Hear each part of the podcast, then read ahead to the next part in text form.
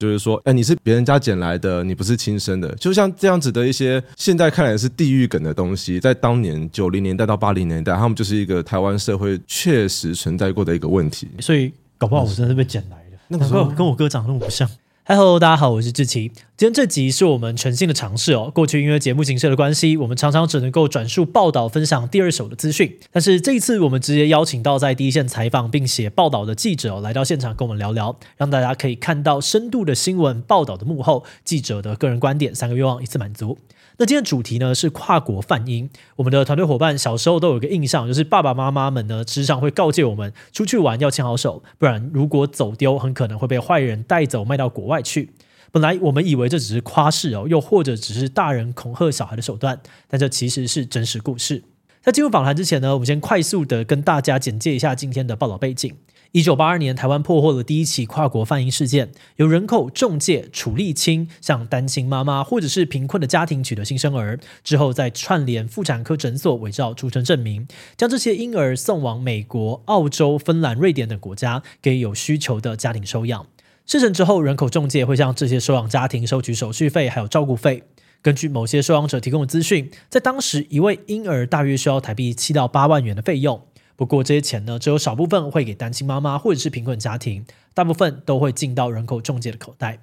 在那之后的十七年，台湾又陆续破获了至少九起的地下中介案，有些甚至是直接诱拐啊、窃盗贩英。可见呢，当时台湾人的人口贩运非常的猖獗，而这些事件也造成了很多父母以及被收养者心中难以抹灭的伤痕。而之后三四十年过去了，这些被卖到国外的婴儿长大成人，那股想要知道自己到底是谁的欲望，驱使他们再度的前往这个儿时就离开的小岛，展开寻亲之旅。但是他们的手中只有假的出生证明，而台湾政府这端也只有当时还不够严谨的户籍资料，导致这段寻亲之路不只是曲折哦，而且还非常的困难。那台湾的独立媒体报道者针对这个议题撰写了系列报道《泛英启事》，试图呢向大家解答那个年代的泛英事件为何这么的多，还有在这些事件当中出养者、收养者以及被收养者，甚至是警察、社工的观点跟看法。那么今天呢，也邀请到了撰写这系列报道的文字记者许诗凯，希望呢他可以跟我们分享报道以及那些写不尽报道的故事。首先，让我们欢迎今天的来宾——报道者的文字记者许诗凯。那想要请诗凯跟我们的观众打声招呼。嗨，大家好，我是报道者的记者许诗凯。那我在报道者主要负责的新闻路线，第一个是国防，第二个是移工移民的人权问题，就是两个非常矛盾的路线。为什么会觉得这两个东西很矛盾？因为大家对于国防的印象就是你要有纪律，要有服从，可是你对人权就是你要去尊重每个个体的自由跟每个个体的选择。还有难处嘛，所以这两个路线，其实我自己在做的时候，常常会有一种脑袋要不断的切换的感觉，就真的很矛盾。哦，这好酷。好，那我们一开始其实最好奇就是为什么诗恺会想要制作这个议题，是怎么样注意到这些泛音事件的？这个议题它是发生在一九八二年嘛，那会在这个年代重新再把它挖出来去讨论，是因为有一群在美国读电影学院的台湾的留学生，他们在寻找他们影片制作的题材的时候，就偶然看到，哎，台湾曾经有这样子的新闻事件。结果他们就发现，其中一个疑似是当年的受害者，就住在呃纽约州，就他们从纽约市开车开个大概三四个小时就可以找到他了。嗯，他们就开始 Google 这个人，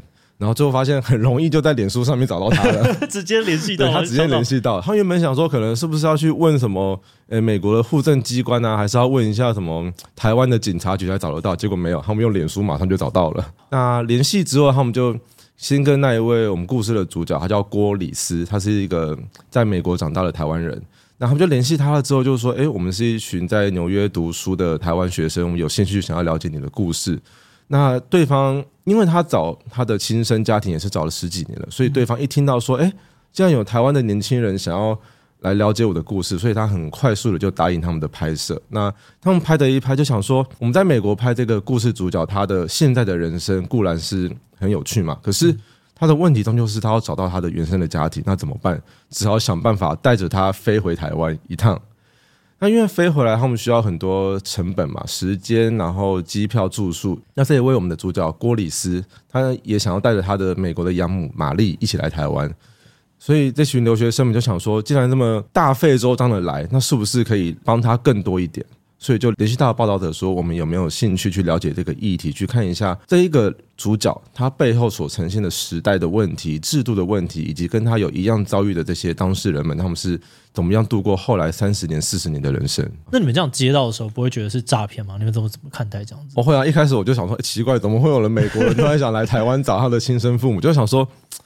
看起来很像诈骗，嗯，所以我就想办法去找了一些当时的历史资料。那最大的资料来源就是四十年前的各式各样的报道，就是有蛮多的当时的报纸会有一些资料可以查。那还有像是这个案件，因为它太离奇了，所以其实后面这四十年来，偶尔都会有一些当事人他们回台湾来寻找他们的原生家庭，那也都有当时的一些新闻记录，甚至是。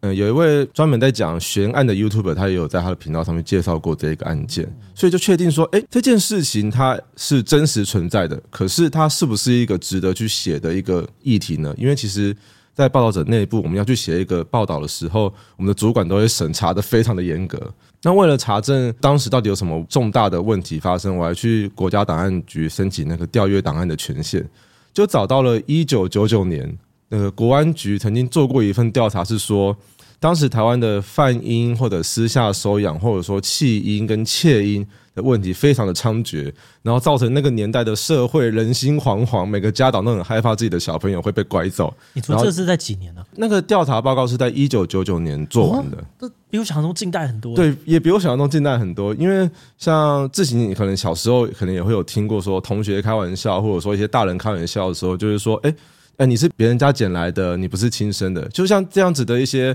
现在看来是地狱梗的东西，在当年九零年代到八零年代，他们就是一个台湾社会确实存在过的一个问题。一九九九年那时候是我八岁，所以搞不好我真的是被捡来的。那个时候跟我哥长得那么不像。这个问题真的很有趣，因为我们在做这个报道的时候，跟其他的同事们聊天，就大概就是三十四十岁这一代的，就每个人或多或少都有听过类似的地狱梗。就那个当下，我们不会觉得这个东西很。突兀，就是因为它真的存在过，所以我们才会觉得这样子的地狱梗是在当年是成立的。那你刚刚讲到说，就是主管对于这个议题要不要做，其实是非常严格的。那当下他是看中了哪个议题性，或是哪一个点，觉得说，诶，这个应该要往下追下去。因为报道者其实对儿少权益也是很关注嘛。我们过去曾经做过台湾现代的收养家庭，他们要怎么样通过法律程序去完成一个收养，又或者说是同志家庭，他们如果想要收养小孩的话，目前有哪些制度上面或者儿少权益上面必须突破的地方？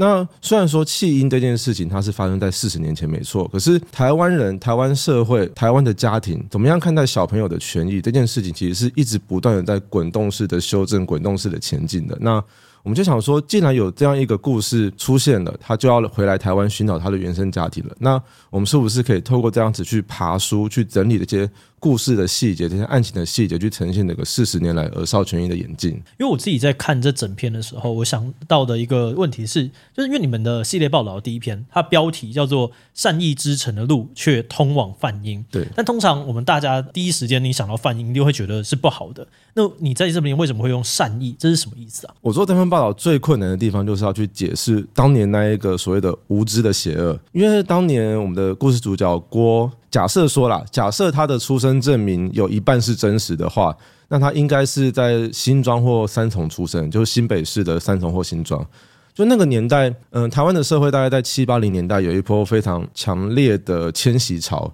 就有很多来自台湾各地的家庭，他们去搬到了台北市的周遭，就是现在新北市或桃园一带，因为他们想要上台北来打拼嘛。那所以当年这样的一个群体，他们称之为城乡移民，就是从。可能乡村地方移动到城市的，对对对对，就是当年的北漂青年们，他们这些人就很多，他们的经济状况都不是特别好的，再加上当年台湾也知道节育的观念也不是那么的成熟嘛，所以就有可能造成说他们生了小孩，可是却没有办法养，那生了小孩却没有办法养，要怎么办？那他们就只能透过出养的方式去把它寄托给另外一个家庭照顾。我觉得这边一个很难去区分的问题就在于说，当我养不起我的小孩，那我希望他有一个更好的成长环境的时候，这是一种爱吗？那我觉得是。可是对于法律来说，这不是啊。钻了法律的漏洞，让我的小朋友得到一个顾得了他的家庭，可是我违反了当年比较模糊不清的一些户籍制度的灰色地带。这个东西。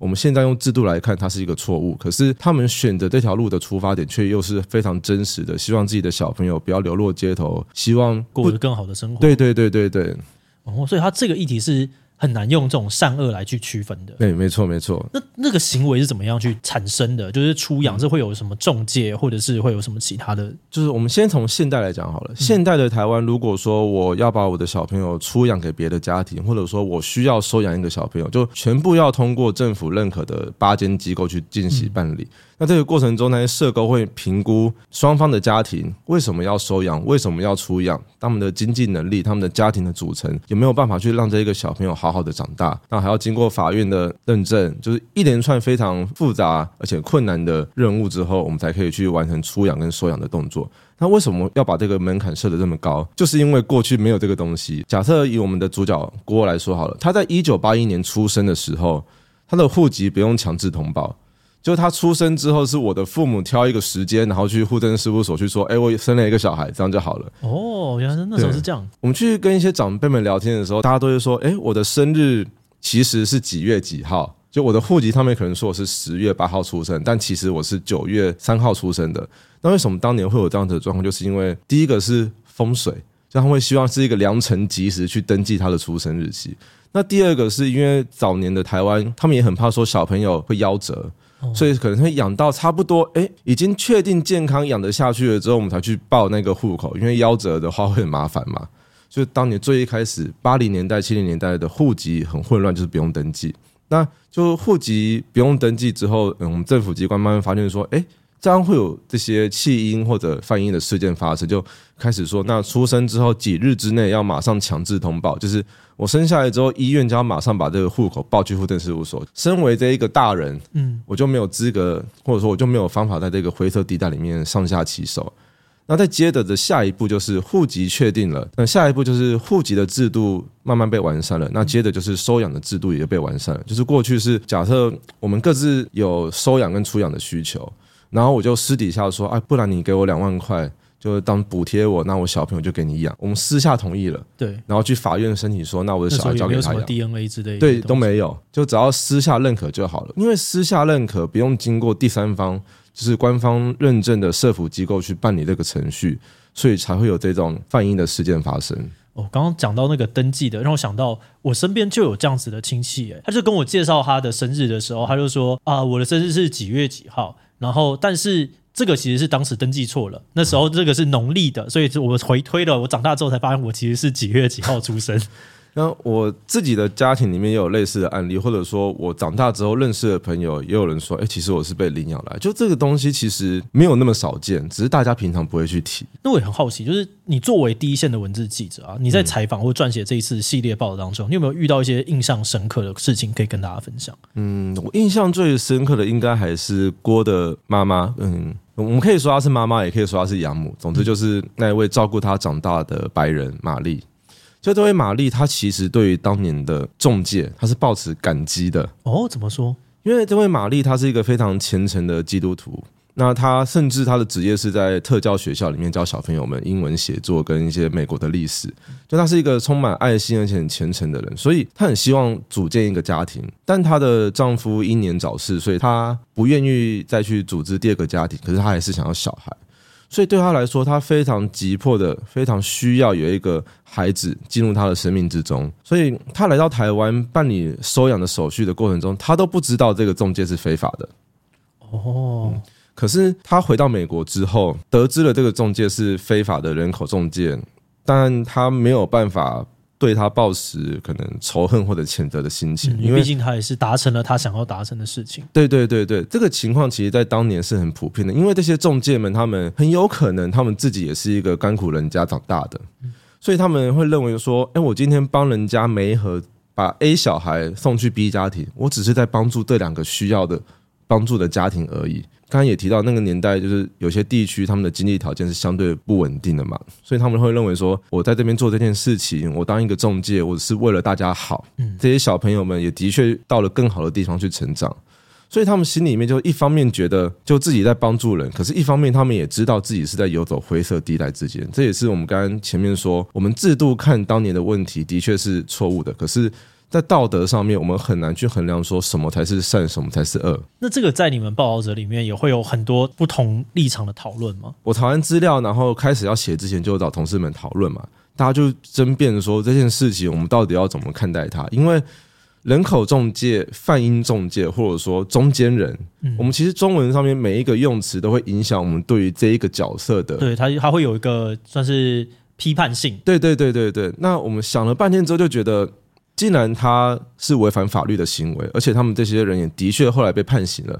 那我们还是采取一个最中性的。我们写他们是中介，但我们去巨细靡遗的去叙述了他们为什么这样做，以及他们怎么做。那这里面到底大家要更同情谁一点，或者说大家到底怎么样看待这个当年的历史的问题的话，就是由读者自己去解读，我们不会去介入，去带入太多我们自己的立场在里头。我在想这个过程就有点像，我觉得有些编剧的时候会说，一些反派角色，他好的反派角色是他的立场就刚好跟你不一样，但他很努力的把自己的事情做好，所以你好像也不太能够说他什么，然后你内心就会产生一个纠葛。对对对，就就很像这种感觉，就是你刚才说的，尤其是当这位玛丽她亲口跟我说，哎，她至今她没有去怨恨这个中介的。的时候就想说，哎，那我是要怎么写？而且玛丽不讨厌中介，可是郭他本人他是讨厌的哦，因为他觉得他虽然他很爱玛丽，他也认为说幸好有玛丽带着他长大，他才可以变成今天这一个幸福跟成熟的模样。可是他心里面依旧觉得说，当年这一个中介他做的事情，他不止剥夺了他了解他身世的权利。他也让其他八十几个不知道在世界各地何方的小朋友们，他们一样失去了这一种跟自己的血缘或跟自己的故乡连接在一起的一个一种，我们讲叫什么归属感？对对对，归属感。我在想另外一个事情是，因为呃，我自己不是来自一个收养的家庭，嗯，可是收养家庭他们的羁绊应该会跟大家想象当中的家庭的羁绊是不一样的吗？在你这个访谈他们的过程当中，你会有看到一些超越血缘的羁绊吗？或者是怎么样重新理解这样的一个羁绊关系？嗯。就收养家庭来说，我觉得可以分两种，一种就是同一个种族的收养，就假设台湾人收养台湾人，如果是台湾人收养台湾人的话，那就是在成长的过程中，我们要去进行身世告知，就告诉小朋友说，诶，你是被我领养的，那你来自什么样的家庭？那为什么当年你的父母决定把你送出来？就这个程序，现在是有社工单位，他们非常严格的在去从旁去做协助的，尽量让每一个小朋友跟每一个家庭。在处理这个身世问题的时候，都有受到保护以及尊重。可是，如果是不同种族的话，就美国人收养台湾人，美国人收养，对，一看就知道。所以他们从小就知道自己是与众不同的。所以像玛丽，她就是从小她带着锅，她去参加可能当地的可能中国城的一些节庆，然后去学习一些用筷子的方式，带她去吃亚洲的料理。她想办法让她觉得自己跟亚洲还是有一些关联性的。可是这终究是只是一个弥补吧。就他们两个之间的爱，或者他们两个之间有一种说不出来的矛盾，那个东西是很难用言语解释的。你看得出来，你也感受得出来，他们两个。非常爱的彼此，他们即使没有血缘、种族也不同，但他们依然认同彼此是一对母女，他们是一个家庭。可是你在他们的心里面又会知道，说他们对于收出养这件事情，他们还是抱持着一种很特殊的情怀。玛丽很尊重郭，郭也很尊重玛丽。他们这样子的家庭形式，我觉得在亚洲这种非常强调伦理道德、血缘的社会里面是很难去复制的。那刚刚讲到，就是你在写这篇报道之前，其实是有跟同事很多人讨论的。嗯，所以我想说，在这个讨论的过程当中，一定会有一些你个人的想法，最后被讨论掉了，或者是被删掉，就没有进去。那有没有哪一些这种个人想法是想要在这边跟大家分享？被否决是还好，因为我们团队就对于报道讨论之后的共识都是蛮一致的。只不过有一些我没有写出来的心得，或者我藏在文字里面的心得，我觉得可以跟大家分享一下。我刚才提到说我。从玛丽跟郭这一对母女身上感受到跟亚洲家庭很不一样的情感的连结嘛，那这个东西就让我在写作的时候遇到了一个很大的挑战。虽然说以前也有采访过外国人，他以前就顶多就是采访一些资讯啊，问他们问题，我问你答这个样子。可是面对这一个玛丽跟郭的时候，我是很认真的跟他们在谈心，我从来没有跟一个外国人这么认真的谈心过。所以我觉得我在跟他们聊天的过程中，一方面感受到他们的爱跟这种特殊的家庭之外，我一方面也受到他们的语言有很多的影响。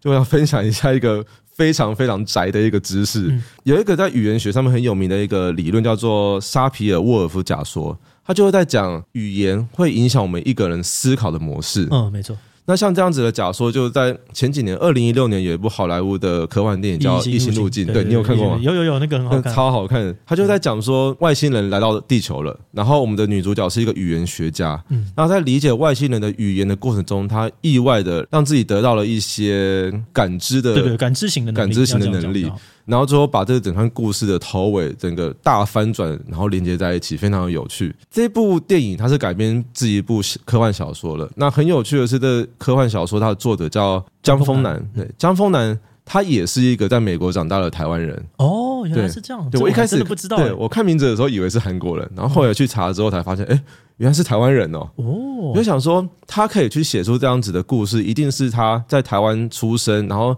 后来跟着父母移民到了美国之后的，他一定也遇到了一些语言或者文化上面的冲击，他才有办法去运用这样子的理论去写出这么有趣的科幻作品。我知道自己应该有玩过，就是日本很有名的游戏制作人小岛秀夫的《潜龙谍影五》。有有有，这一定有。就《潜龙谍影五》，他也是在讲一个跨越国境、跟跨越文化跟种族的一群被抛弃的佣兵们的故事。所以他游戏片头他就有一句很酷的话，他就说什么：“其实人们的祖国并不存在于血缘之中，而是在于我们的语言。”嗯，就那游戏的开头用这句话破题，像这样子的一个语言对于我们思考的影响，那怎么样体现在我这次的报道里面？就我跟他们讲话的时候，因为我们亚洲的社会就会觉得说母女啊、父子啊，反正就是晚辈要对长辈要孝顺嘛。哦，但孝顺这个词在外国其实找不太到一个对应。对对对，就是我还特地去 Google，然后去看一下那些英文老师们怎么教这个词，就发现我们要翻译孝顺这个词在英文里面是很困难的。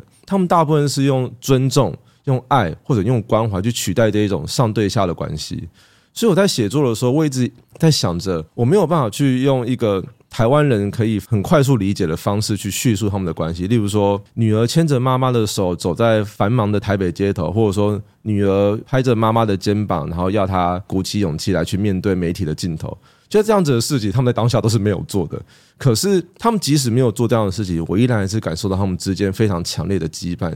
例如，像他们刚落地到台湾的那一个晚上。就我看到的是玛丽，因为她已经快八十岁了，然后她从美国飞过来，他们出门搭飞机、开车，就他们花了二十几个小时才到台湾。所以她刚下飞机的时候，她是被机场的人员用那个轮椅推出来的，因为她坐的太累了。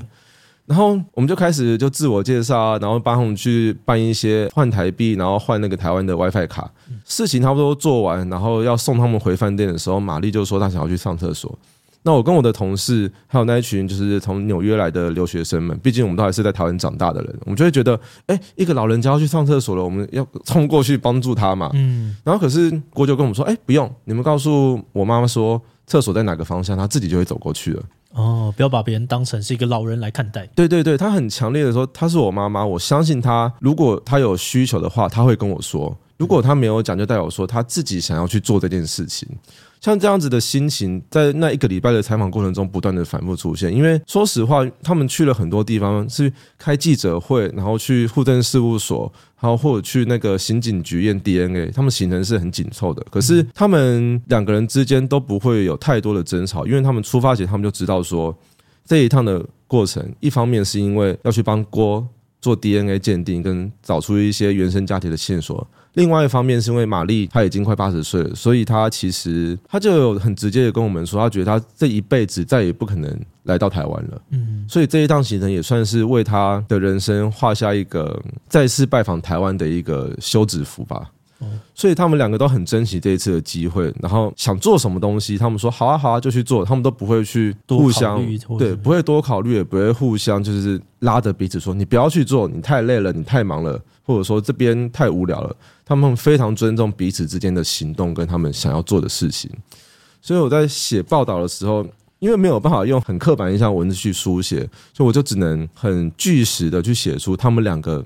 在面对以同一件事情的时候，他们做了什么？他们说了什么话？去呈现出这一种坚强而且互相信任的关系。哇！我光是听到这边就觉得，哦，那这个 podcast 或者是呃这种有点像是幕后感觉的东西，它是有很很强烈的价值，就是因为有一些东西它没有办法用文字把它放到那篇报道里面，但是这些感受，我觉得它是对我来讲是蛮有启发的东西。那另外，我刚刚想到郭，我很好奇他的一些想法，他会在意哪些事情？除了你刚刚讲到说他。很恨这个中介，因为他可能觉得他失了一些什么。那他跟亚洲，如果毕竟他的成长环境就是没有，他可能小时候他也对这个东西没有认知，嗯、他还是会对这边觉得有一个空洞的那种感觉吗？这很强烈吗？他这很强烈，就是对我来说，我认为郭他最在意的事情也跟我们刚刚提到的这个语言是相关的。就他最在意的是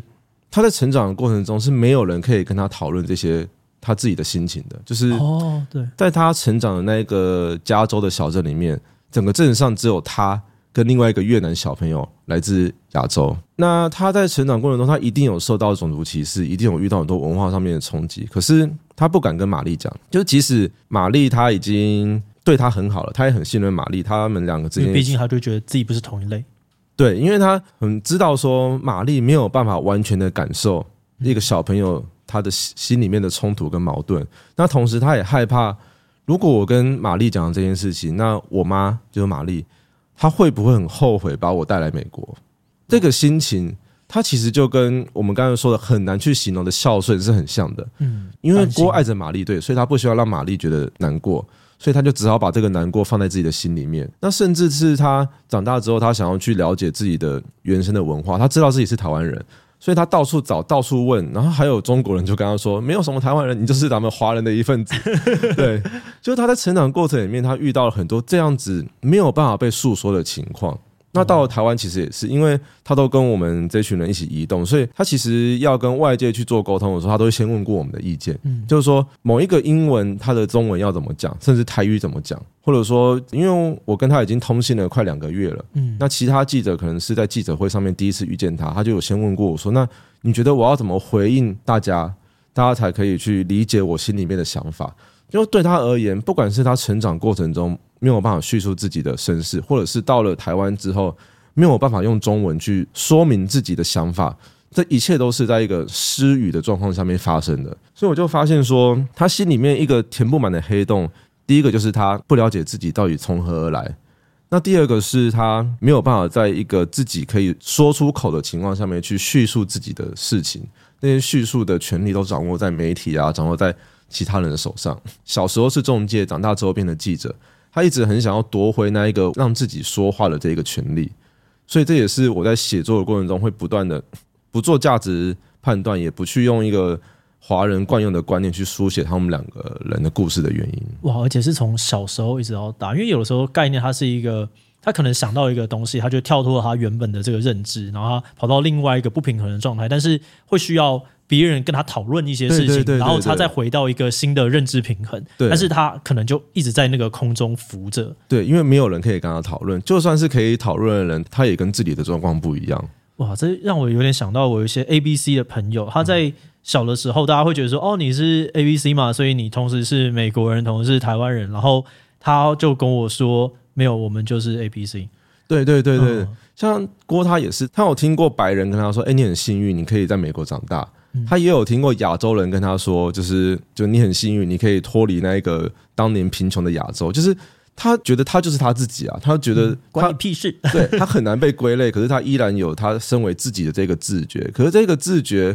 他自己有这样子的认知，可是其他人不理解的话，他就没有用。嗯，而且这让我想到的是，就是有点像是你对一个概念要有肯定。人他作为一个群体动物，你其实是很难有自信的，嗯，嗯，就是你其实是需要透过外界的一些反馈，然后去加上说，哦，对，我的这个认知想法其实是可行的，对对对，对，对，对，所以他个体的话，终究还是很辛苦的。我有一个这样子的想法，就像自己讲的一样，所以在报道的结尾，我写说他正在寻找他的第四个名字，他前三个名字，第一个是被中介伪造的，嗯，然后第二个是他被玛丽领养的时候，玛丽帮他取的美国名。然后第三个郭里斯这个名字是他成年之后他自己去对跟美国政府申请改名的。那第四个就是他真正的名字，不是被伪造的，也不是被其他人所取的。那一个他亲生父母给他的名字，他目前就正在找这一个东西。我听到这里的时候，我在想说，你从一个旁观者，你觉得他找到这个名字是有意义的吗？就是对他来说，那个意义又会是什么？嗯，我觉得对他来说，他找到这个名字。对他现在的生活是不会有太大的影响的，只是就很像是我们每个人终其一生，可能心里面都有几个疑惑是必须要去被解答的。如果没有被解答的话，我可能就这一辈子就抱持某一个遗憾。这个遗憾可大可小，可能真的对我们的未来不会有太多的冲击或者改变。可是我们就是想知道答案，我们不能否定一个人想要知道答案的权利。那另外，我刚刚会说他去寻找自己的名字很重要的另外一个原因，就是因为他有去验过 DNA 之后，发现自己可能是原住民族。哦，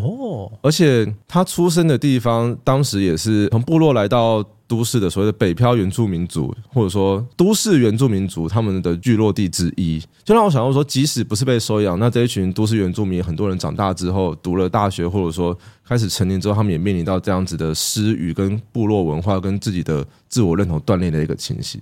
所以郭他身上，他是一个非常非常多的断裂跟失语在他身上的一个集合体啦。我自己在写作的时候，最后会用这些方式去呈现，其实也跟我的跟他们聊天的时候，也发现说。有些中文我真的不知道怎么用英文跟他们解释，说感受到那一个抽离感有关系。嗯，那因为这个系列的报道其实已经在今年的大概八月中就全部上线了。那我们也很好奇，就是上线到现在差不多两个月的时间，有没有收到什么样子特别的观众回馈？嗯，观众的回馈大多数是好的，因为毕竟我敢说，我们这一系列报道是真的做了很多功课去了解。嗯、除了郭之外，我们也去访问了各式各样不同的被收养的当事人。或者说正在寻亲的当事人，他们的心情，还有很多社福专家跟政府机关的一些答案。那只是在读者留言里面，还是会有人去批评这样子的心情，就是说你现在过得很好，你为什么要去找自己的亲生父母？会不会其实是你有什么话不敢讲出来？那也有人会认为说，反正你被送出去，又代表说你的原生家庭是有困难的，那你干嘛要去计较这件事情？嗯。就当然还是有这样子的留言存在，那我不能说他们错，因为他们可能每个人成长的背景，甚至是有一位读者，他就说他自己也是一个被收养的小孩，然后他后来就他真的找到他的亲生父母了，可是他找到之后很后悔，因为发现对方跟自己想象中是不同的样子，所以读者们的留言这些听起来很负面的情绪，我不能否定他们，因为这些读者我看不见他们脸，我不认识的网友们，他们一定也来自某一个家庭嘛，那他们可能有他们自己的故事。那我这一份报道对他们来说，可能会让他们想起某一段不想被记忆的事情，所以他们心情不好的跑来留言，我只能给予尊重，我不能说他们是错的，因为像这样子的负面的留言，其实也是很珍贵的事情。这也是嗯，我去访问儿少团体的时候，那些专家们一直在跟我强调的一件事，就是每一个家庭、每一个小朋友所面临的情况都是不一样的。我们之所以台湾要透过这些制度的修改，去让户籍制度跟收养制度得到完善。他其实是为了去约束大人的行为，因为大人们常常用一个我觉得怎样怎样才是对小朋友好的一个心态去照顾小朋友，去进行我们所谓的比较成熟、理性、务实的安排。那可是对于小朋友来说，那些社福专家他们就跟我解释，医学或者从那种心理学来看，其实小朋友们你在没有记忆的时候，你感受到了外界的刺激，可能是善意的，可能是恶意的。即使我的记忆中没有这件事情存在，可是它依然会对我的人格造成影响。所以这些社工，他们都是一个一个每一个家庭非常努力的去了解双方的状况、双方的权益、双方的认知之后，才去让大家去进行收养、出养跟身世告知这些东西。那甚至是他们就说这很像终身服务，因为法律规定说这些机构他们是要合法的去不断的去追踪三年的。嗯，可是基本上他们每一个案子都要追踪到十年、十五年之后，因为你一个小朋友，假设我三岁的时候办完收出养的程序，那我依法追踪了三年，那我才六岁，我的自我认同的冲突可能都还没建立起来。没错，对，大部分都是青少年时期或者长大了，你才会突然有一天不对，我发现好像哪里怪怪的的那一刻，你才会开始去疑惑跟想要回来寻求资源。对对对，所以那些社工们，他们就是都是要追一个十几、十五年以上，去陪伴他们到他们。心中这一块石头稍微放下之后，才可以说：“哎，这个案件终于得到一个不错的结果。”那最后有没有什么话是想要跟这种还没有看报道，但可能听完了这一集，他们打算去看的观众说的呢？这个题目就我刚刚解释了很多专有名词或很多历史的一些矛盾，他们都是很复杂的。所以大家如果要阅读的话，推荐大家从第一篇开始读。那我想说的就是，像报道者，我们是一个做专题报道的一个团队，我们很多的文章其实。都是像这个样子，我们都是处在一个很难去对一件事情说它是百分之百邪恶或百分之百的正确的一个情况下面去完成的。那为什么要去采取这样子的写作方式，跟去选择这样子的题目？就是因为这个世界上面有非常多难以去用单一价值观衡量的事情。我们希望让这样子的多元，跟让这样子的包容跟对话，是在新闻这件事情上面是有可能被实现的。那除了说这次所提到这个儿少权益的报道之外，其实我们的报道面向非常的广。就像我一开始说的，我平常也负责国防新闻的处理。那我们像公共政策，或者说接币，还有像是环境、劳工、交通一系列各式各样不同的议题跟报道，就欢迎大家订阅报道者的 IG 跟脸书粉丝页，只要打“报道者”三个字，就可以在脸书或 IG 上面找到我们了。